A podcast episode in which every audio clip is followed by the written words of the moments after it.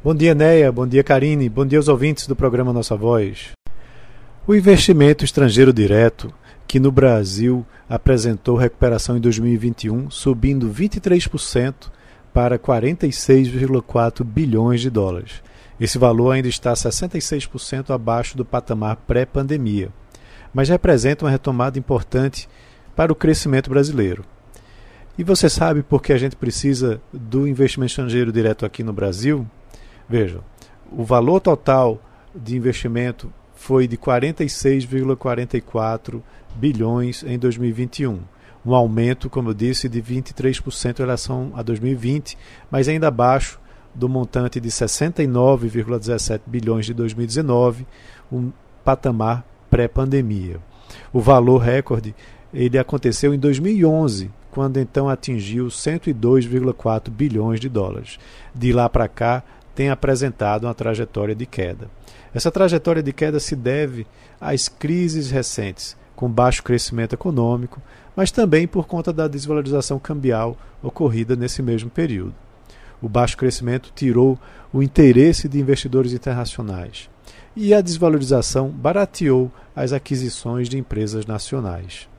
O IED é muito importante para o Brasil porque é o tipo de investimento de longo prazo que é usado para comprar empresas nacionais ou para iniciar novas operações do zero.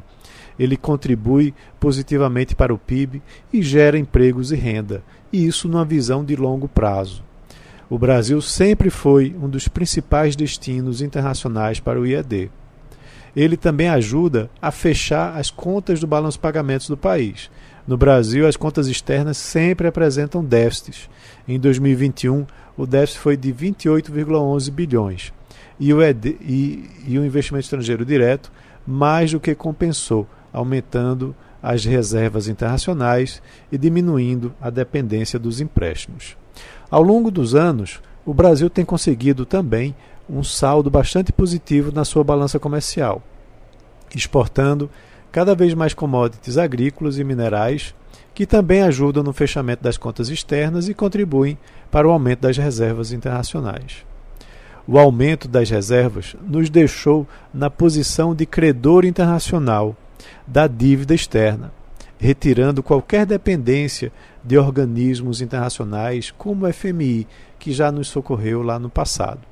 Mas para que o IED continue aumentando no país, um ambiente favorável aos negócios se torna cada vez mais necessário, com reformas, com facilitação aos negócios, para que os investidores continuem acreditando aqui no nosso país.